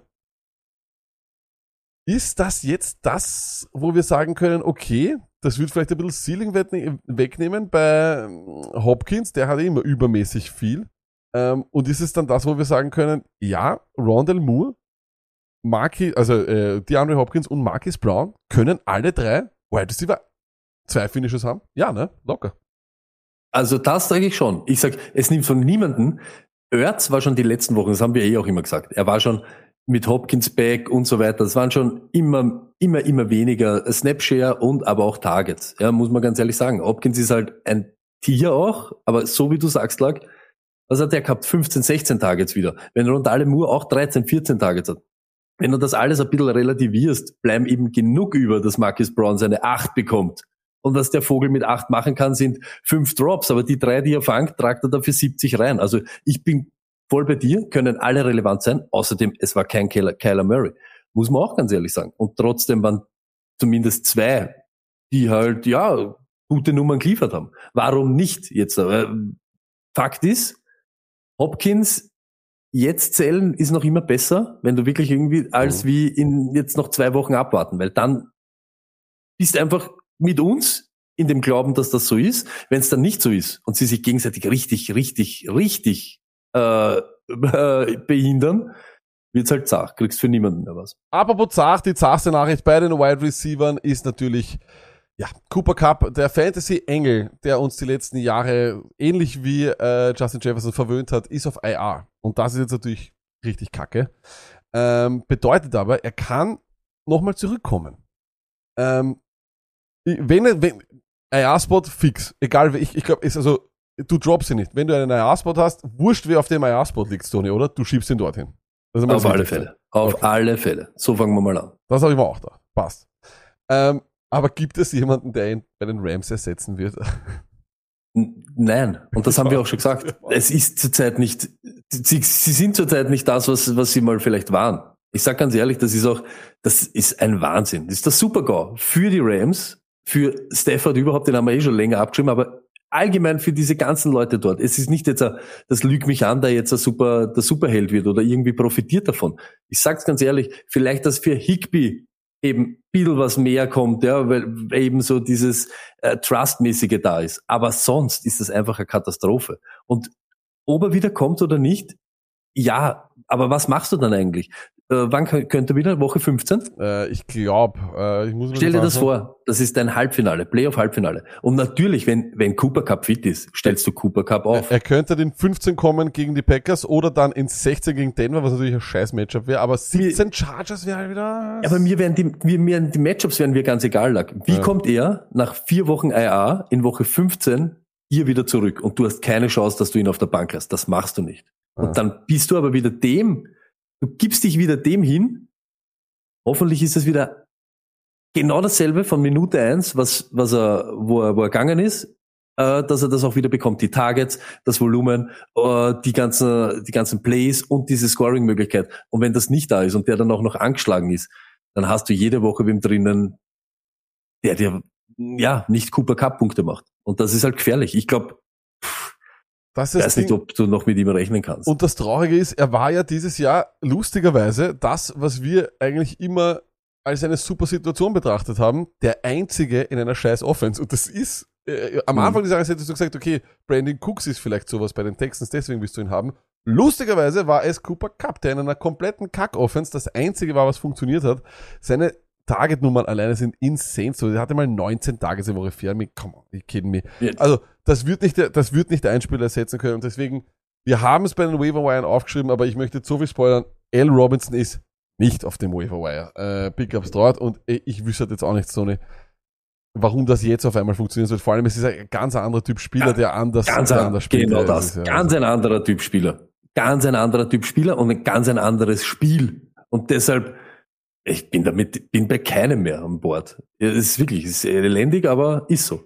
Ja, dann schauen wir uns an, wie man Cooper Cup vielleicht ersetzen könnte. Nämlich vielleicht mit einem unserer Late Season Sleeper. Fünf Stück haben wir im Angebot. Sind natürlich auch Waiver Wire Pickups, aber ganz interessante Leute, die vor allem in großen Ligen unbedingt äh, geholt werden sollten. Wir schauen schnell rüber. Let's go. Back to reality. Let's talk fantasy. Mr. Nummer eins hier ist, Stoney, Keontae Ingram. Running Back. Es ist zu, es ist das passiert, was wir uns immer gewünscht haben, nämlich eine richtig, richtig schöne Handcuff-Position von einem Running Back, der eigentlich immer viel Workout bekommt. Ja, James Conner war verletzt, aber jetzt kommt das Schöne, Stoney. Ich weiß, das kann immer wieder passieren, oder? Ich meine, klingt jetzt blöd, aber für Fantasy-Owner, wenn du Keontae Ingram holst, ist es deswegen gut, oder für, für, für, für Corner Owner, wir suchen solche Handcuff-Situationen. Und es ist Handcuff-Season, Leute. Wir kommen langsam in Richtung der Fantasy Football Playoffs. Holt eure Handcuffs. Ihr braucht Pollard, wenn ihr Sieg habt. Ihr braucht P. Ryan, wenn ihr Mixen habt. Und, und, und, und, und. Und deswegen braucht ihr als Corner Owner dringend Keontae Ingram, weil vor allem von all diesen Ernst Running Backs Connor einfach immer der verletzungsanfälligste ist, oder? Und Ino Benjamin ist jetzt ein Texan. Und auch wenn, auch wenn nicht, so wie du es gesagt hast, auch der Zweier bei den Arizona Cardinals hat eine Rolle. Und er hat zeigt in den Wochen, wo Connor gefehlt hat, wo er sich mit Ino Benjamin teilt hat, dass er damit umgehen kann. Und angeblich oder anscheinend, nicht angeblich, anscheinend hat er dem Team oder den Coaches und dem Staff so viel zeigt, dass sie auf Ino Benjamin jetzt so verzichten. Das heißt, das machst du nicht, wenn du den dann keinen Ball gibst oder keine Rolle. Und da sind wir wieder bei dem Thema, gerade jetzt da, wo bei Arizona, dann fehlt wieder ähm, Zach Ertz. Wie weiß, wie sich das jetzt irgendwie wieder ausschlagt? Vielleicht wieder mit mehr Laufspiel. Dann sind aber diese Gedankengänge, dass du den Typen brauchst, auch ohne, dass das Connor down ist, äh, eigentlich recht naheliegend. Ich finde es übrigens schön, dass Daniel das hat mich korrigiert. Das stimmt, ihr braucht Sieg, wenn ihr Pollard habt, weil ah, Pollard ist ja jetzt der Einser.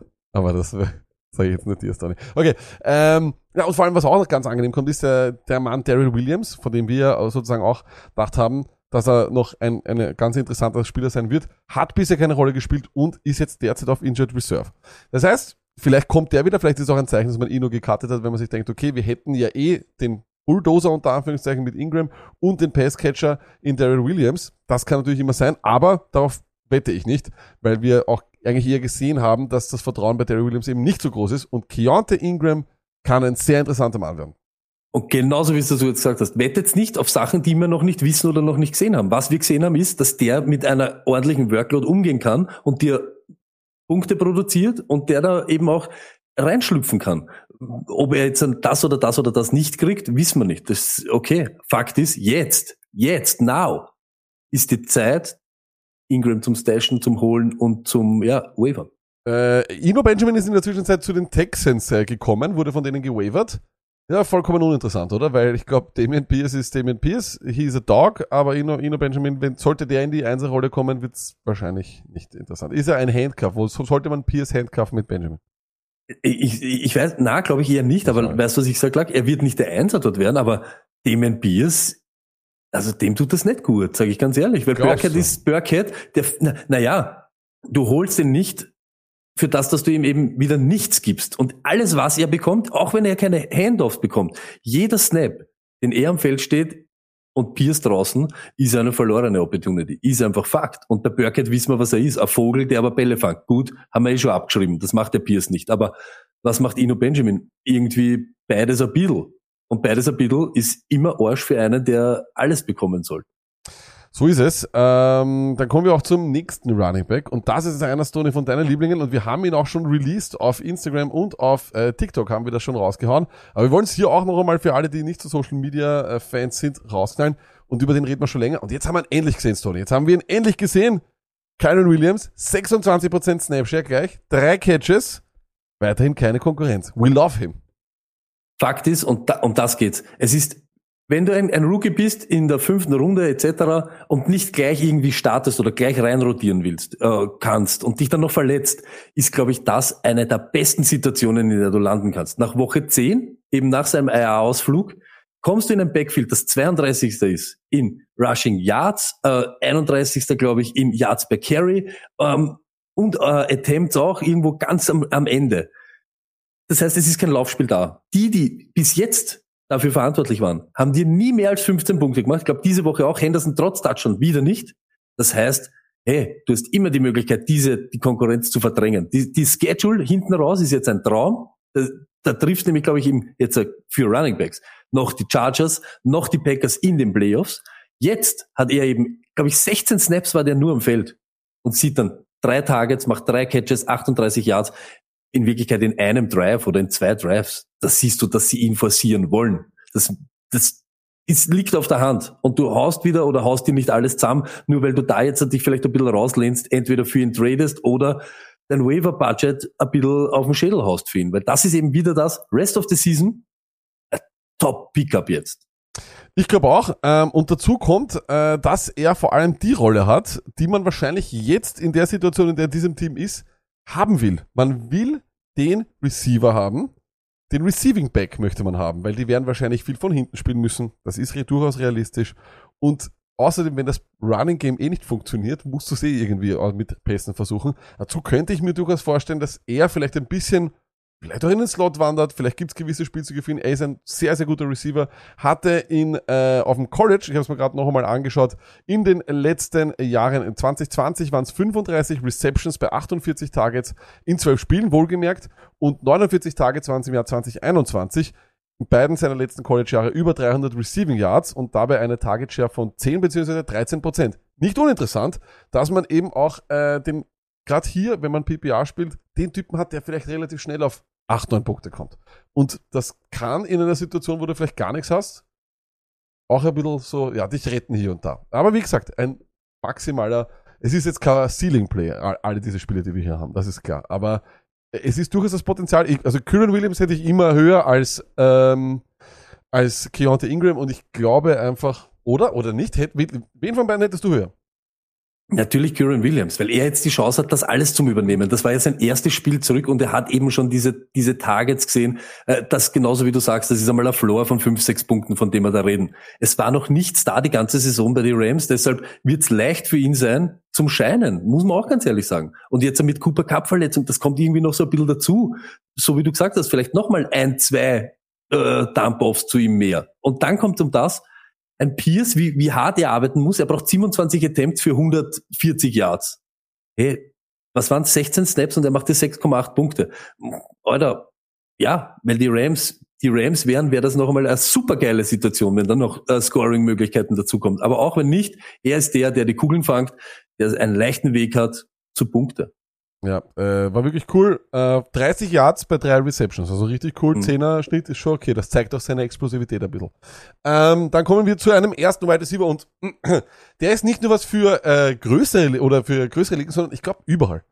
Donovan Peoples Jones. Vergessen wir bitte nicht, dass dort bald einmal der neue Quarterback dort sein wird bei den Browns und wir müssen davon ausgehen, dass das Passing ihm dann dort besser wird. Davon müssen wir ausgehen, kann man ausgehen, müssen wir, aber das, was Peoples Jones bisher schon gemacht hat, ist ja ein absoluter Traum.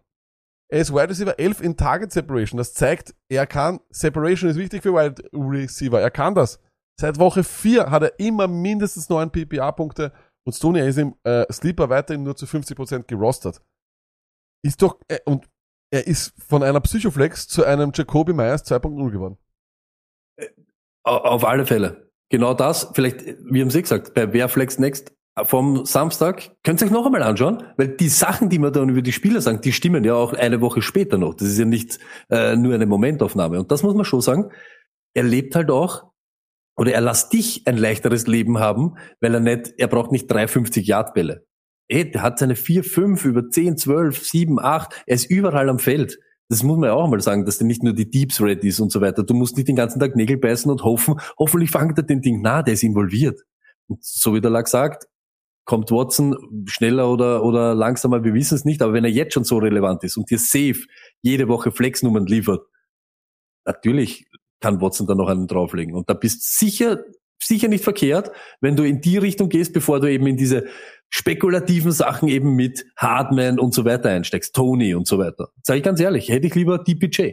Ich glaube auch, dass DPJ eben grad und jetzt, ihr könnt euch auch mal, ich habe nochmal auf Twitter auch einen Tweet gesehen, ihr könnt euch mal anschauen, was für Wide Receiver die nächste Woche available sind. Da haben nämlich einige bei Week. Äh, und da wird es wahrscheinlich ganz interessant sein, da werden so Leute wie DPJ sehr interessant sein.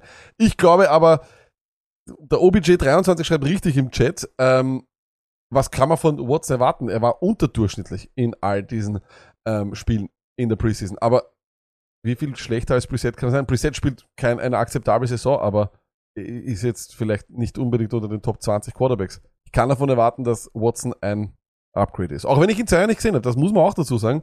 Die, die, da- die um Tür ist offen, dass er, dass er floppt, keine Frage. Aber, Aber- deshalb meine ich ja, ein floppender, ein floppender Watson wird in etwa so ausschauen, wie ich sage jetzt ein Preset jetzt. Ja. Äh, Deshalb, und wenn er jetzt schon stable ist, wirklich konstant immer dir diese Nummern liefert, was gibt Schöneres? Dann habe ich nachher über, ich, ich habe überhaupt kein Risiko und ich habe überhaupt kein, äh, sage ich jetzt einmal so, äh, einen Gedanken daran verschwendet, dass es vielleicht schlimmer werden kann. Das ist in Wirklichkeit eh schon. Der macht schon aus Scheiße Gold. Das stimmt.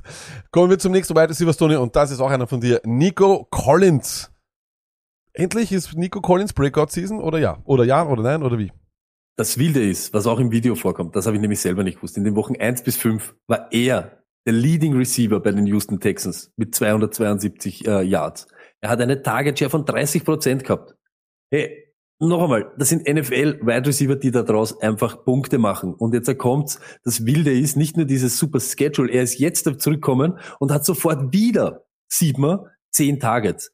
Er ist er, er ist schwerst in diesem Gameplan äh, verankert und sie wollen, dass er den Ball hat. Noch dazu kommt Cooks, ja, jetzt diese Woche hat er gespielt, aber er eiert ein bisschen herum seit der Trading Deadline, weil er nicht weg kann oder doch weg will oder nicht weg will. Fakt ist, er- schaut aus wie das Stiefkind und dann wird es natürlich auch irgendeinen geben, der davon irgendwie profitiert und das ist Nico Collins. Das hat man jetzt gleich in der ersten Woche gesehen. Ich sag's ganz ehrlich, das ist ein Must-Add für jeden, der da irgendwie zubekommt zu dem. Äh, dreimal, Auch in einer Run-Heavy Offense. Ja, mit 30% Target Share kannst du auch in dieser Run-Heavy Offense überleben. Ja, vor allem dreimal in den letzten vier Spielen, die er ganz gespielt hat, über 10 Punkte. Das ist auch sehr interessant. Jetzt 15,9 Tony. Und so wie du sagst, die Texans, um was geht's denn Tex- bei- oder bei, ja, um was geht's für die Texans noch dieses Jahr? Gar nichts. Also das ist relativ fix, die Saison ist dort erledigt. Ja, die wären doch blöd, nicht zu sehen, dass man alles jetzt irgendwie über Nico Collins spielt und schaut, was ist in dem Typen drinnen, was können wir mit dem machen, was können wir nicht, nicht mit dem machen. Also es wäre dumm von ihnen, ich nie, vor allem bis zum Ende der Saison nicht noch mehr zu forcieren, oder?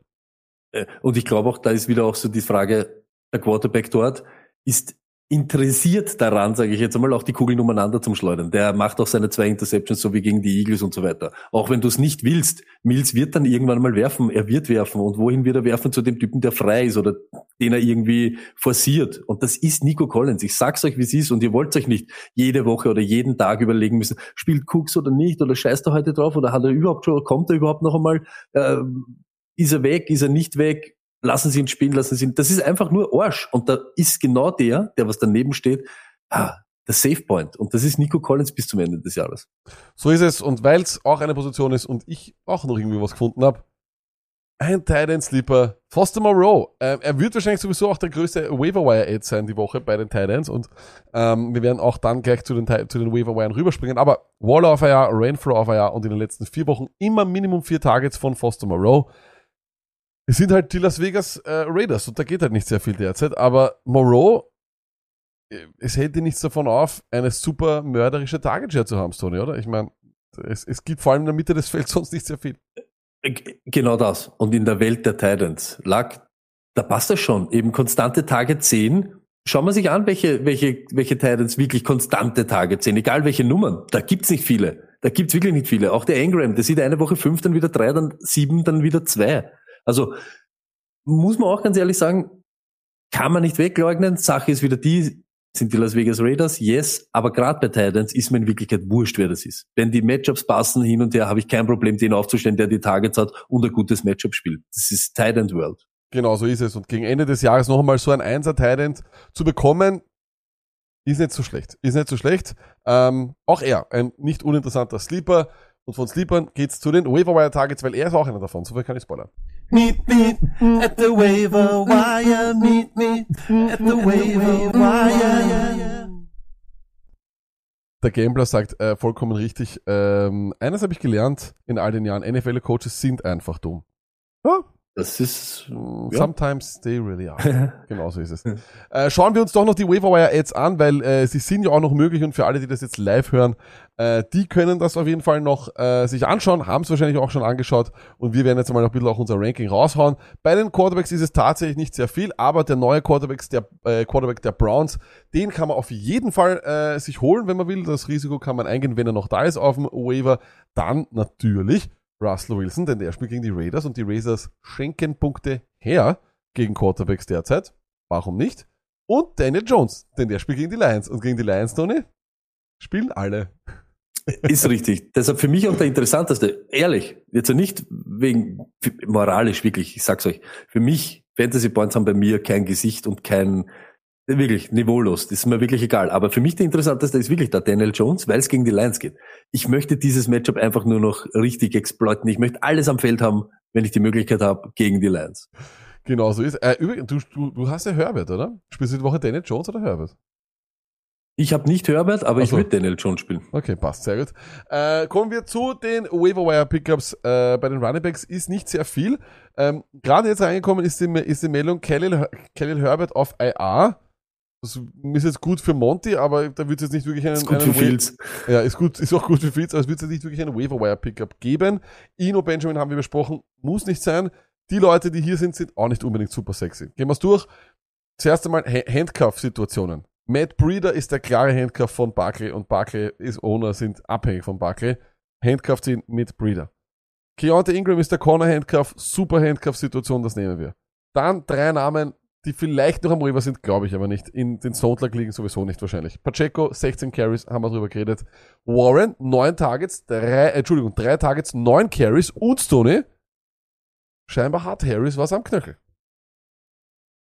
Auch wenn nicht, ähm, so wie sie Harris behandelt dort, unter aller Sau, sage ich ganz ehrlich. Und ich glaube auch Warren wird dann auch dieses Treatment eher haben mit dem, wenn es dann ernst wird, macht Pickett den Touchdown und so. Das ist so, das ist so gestört. Sie halten ihn ja auch so zurück. Ich glaube, es ist neben Aaron Jones der zweite Running Back, der vom eigenen Team sowas von zurückhalten wird. Ärger abnorm. Aber die zwei, die ich da wirklich unbedingt haben will, sind die, die wir besprochen haben. Kyron Williams schaut ich, ich habe wirklich, seit wie vielen Jahren oder Wochen, Jahren, habe ich den schon äh, bei mir auf IR lag, seit 100.000. Ja, ja, ja das muss man halt dann auch so machen. Aber wenn ihr jetzt noch die Möglichkeit habt, auf alle Fälle dort drauf fahren und genauso Ingram, ich sag's wie es ist, auch Benjamin hat vorher eine Rolle gehabt, nicht nur wie Connor verletzt war. Der wird dir immer irgendwie so äh, vorm Stinker irgendwie sich davon retten. Ich sage nicht, dass er da acht im Schnitt macht, nein, aber fünf kriegst. Und wenn dann wirklich was ist, hast du den legitimierten Nachfolger halt dann von Connor. Genauso wie bei Breeder, wir wissen, wie Breeder ist, ja, saved euch ab zumindest oder dass ihr den habt, der hinter Barkley ist. Kann sein, dass Breeder schneller auf IR ist als Barkley selber. Breeder war aber schon lange nicht mehr auf IR, muss man Das stimmt eigentlich, ja, deshalb ist jetzt Zeit. Äh, und dann kommen wir natürlich zu den Waiver Ads und da gibt's für mich den Waiver Ad der Woche, wenn er überhaupt noch da ist. Ich glaube, viele Leute haben schon hingespitzelt zu ihm. Äh, in den größeren Ligen gibt's ihn nicht mehr, aber Christian Watson er ist wahrscheinlich eine Psychoflex. Er hat so unkonstante Hände. Äh, man hat es auch wieder gesehen, zwei katastrophale Drops am Anfang der Partie, aber dafür dann drei Touchdowns. Ähm, die NFL, das Schöne ist, die NFL kennt ihn, glaube ich, noch nicht. Äh, weil ansonsten hätte, hätten die Dallas Cowboys bisschen was anderes gespielt. Wie schnell der Mann ist mit seiner Größe, ist abnorm. Es schaut wunderschön aus, macht mich als Packers-Fan extrem glücklich, aber ich glaube, ich glaube als jemand, also ich, ich verfolge die Packers sehr, sehr eng und ich glaube, man wird immer mit dem rechnen müssen. Also, dass du wirst von ihm nie kriegen, Stoney, neun Targets, sieben Catches für 60 Yards oder sowas, weißt du, das wirst du nie kriegen. Wenn du kriegst von ihm, sind es drei Catches, acht Targets, 100 Yards, zwei Touchdowns. Sowas wird's, wird's geben. Es wird, you, you take the good with the bad.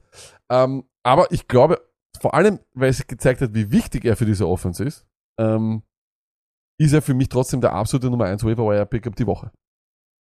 Ich, ich, kann ich verstehen. Und ich sag dir auch, Lack, ich habe das eh gleich geschrieben. Es erinnert mich an einen gewissen Davante Adams, der in den ersten Dingen, wie viele Drops, was da los war, da hat schon jeder gesagt, was ist mit dem Typen los? Und der kommt zurück und ist irre. Das ist halt eher so ein bisschen so der mittel, mittelweite Blick, sagen wir so bei Dynasty und so weiter. Aber ich sage auch, auch dieses Jahr, sowas macht dich immer interessant wenn du diese drei Touchdowns machst. Es war vorher noch nicht viel da bei den Packers. Wir sagen selber, Lassard immer dieser Safety.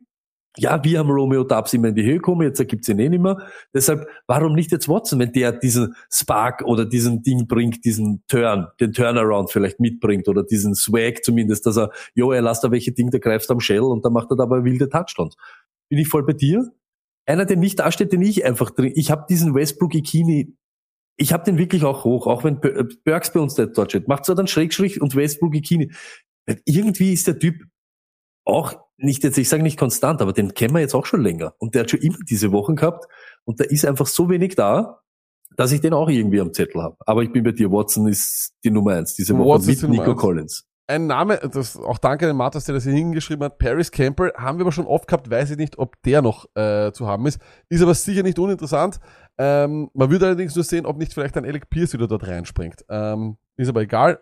Paris Campbell auch durchaus ein Name nach seinen, glaube ich, 20 Punkten gemacht hat, neun Targets. Sicherlich einer, den ich holen würde. Würde trotzdem Watson höher haben, weil ich den Outside Receiver, der Targets macht, eher immer hole als den Slot Receiver. Ähm, dann, wie gesagt, gibt es diese Masse an Spielern, die vielleicht, ja, sagen wir mal so ein bisschen ein, äh, ein Dartwurf sind. Wir haben sie gesagt, Burks, Westbrook, Ikini.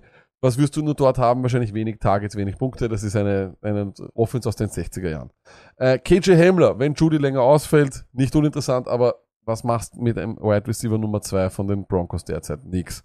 Äh, Kadarius Tony, auch nicht uninteressant, hat ein gutes Spiel gehabt, aber weil vor allem Juju out war und vor allem Nicole Hartman vorher schon out war, vor dem Spiel. Wie, wie, wie sehr, wir haben, reden immer wieder darüber, wie viele wollen wir von diesen, äh, von diesen, von diesen Skill-Position-Spielern haben. Und dann. Ich möchte, Entschuldigung. Kurz noch, ich wollte nur noch die letzten zwei, danach kannst du noch sagen, äh, ich glaube, wenn einer interessant ist bei den Rams für ein paar Targets äh, in der Offense, dann wird es Skowanek sein, der Pole. Skowronek. Sauce. Genau so ist es. Ähm, und dann natürlich Nico Collins, den haben wir jetzt schon gehabt. Das sind aber alles, mh, hm, ja, das sind äh, Collins. Ja, ja, sicher, na, ist ja klar. Äh, am ersten würde ich natürlich Watson nehmen und dann wahrscheinlich mit dem Potenzial, dass er mir durchdreht, Collins. Aber ansonsten, I don't know. Ich auch. Und ich wollte nur betonen, das reinschmeißen. Das ist nämlich genau das. Ich bleib trotzdem noch dabei. Ich weiß nicht, wie, wie, wie hart er ausfällt oder wie Oax ist bei Juju. Wenn Juju ausfällt, noch mehr Kelsey. Es ist nicht irgendwer anderer. Es war wir. Tony, natürlich hat er dieses Spiel. Wir haben das gesagt, natürlich wird das sein. Aber auch Hartmann hat genau dasselbe Spiel gehabt. Und es waren trotzdem nur fünf Targets. Wir haben gesagt, das ist uns zu wenig. Dort haben elf Leute ein Target, sieben Leute vier Targets. Er hat fünf. Der, der konstant die Targets gehabt hat, und das war auch wieder bis er rausgegangen ist, war Juju und Kelsey. Ende der Durchsage. Ich möchte mit Tony nichts zu tun haben und habe alle anderen wirklich höher. Und da bin ich voll bei dir. Watson, Nico Collins, Westbrook, Ikini, Burks, Ende. Dann, ja, lasse ich die Finger davon. Auch KJ Hemmler. Die Offense ist einfach, die gibt es gar nicht her, dass er da jetzt auch richtig Eben. wild wird. Und äh, ein Name kommt auch noch aus dem Chat, Darius Slayton, ähm, aber bis auf Woche 5 nie mehr als sechs Targets. Das weiß ich nicht, ob das dann hergibt. Auch die, Die Offense, genauso ist es. Noch, die Offense läuft äh, nach anderen Mustern und ja, ich weiß nicht, wir werden sehen. Ähm, das sind aber auf jeden Fall nicht uninteressante Namen, das ist eh klar, aber ich sag ganz ehrlich, ich, hab, ich hätte Christian Watson über all denen, weil du einfach gesehen hast, so ein Spiel wie Watson, ich sag dir ehrlich, der, wenn ich einen hol, holen will, der mir multiple Touchdown-Games noch gibt, und ich glaube, dass wir von Watson noch einmal ein Spiel sehen werden, wo er zwei macht, dann, und das ist der einzige von der Liste, der das schafft, glaube ich. Ähm, Ja. Und das ist äh, League-Winning Potential, aber ja, ist natürlich auch nicht uninteressant. Ähm, und dann noch die Titan Waivers, ja, das sind halt äh, immer so, ja, schauen wir mal. Äh. Foster Moreau haben wir eh gesagt. McBride, Schrägstrich, Bernhard Seikowitz. Titans, jetzt ist der Job frei, jetzt ist der Job frei, jetzt ist der Job frei, das wäre doch so geil, oder bitte. Psycho, Psycho, let's go. Ich sag dir ganz ehrlich, wenn die den nicht draftet Boah. hätten, das ist mir damals schon am Arsch gegangen. Ich habe dir das gesagt, das ist mir damals schon am Arsch gegangen. Den wie wird er geheißen, den Uber Williams oder was, den hätten wir unter Kontrolle gehabt. Äh, Scheiße. Sag, der wird jetzt spielen, ich sag dir das. Ja, dann schauen wir mal. Und dann äh, haben wir natürlich äh, noch Conklin. Einfach er ist zurück von der Bye-Week, hat er schöne, schöne Snapshare und Target-Share gehabt vor äh, der Bye-Week, aber ja, äh, es ist Tight End. Es ist nicht die schönste Position das Jahr. Oder jedes richtig. Jahr. Äh, wir reden jetzt auch ein bisschen über eure Waverwire äh, Pickup-Fragen hier im Off. Ähm, ansonsten war's das. Noch einmal der Hinweis, schaut euch den Vlog an, schaltet am Donnerstag wieder ein, schaltet nächste Woche Montag ein, schaltet ein, wenn wir am Mittwoch eine Sonder, ein Sondervideo und ein Sonderpodcast rausknallen zu den Thanksgiving-Spiel und dann am Donnerstag das Thanksgiving-Special. Wie labert. Lack hat alles gesagt und natürlich checkt unsere Social Media Kanäle bis Donnerstag. Peace.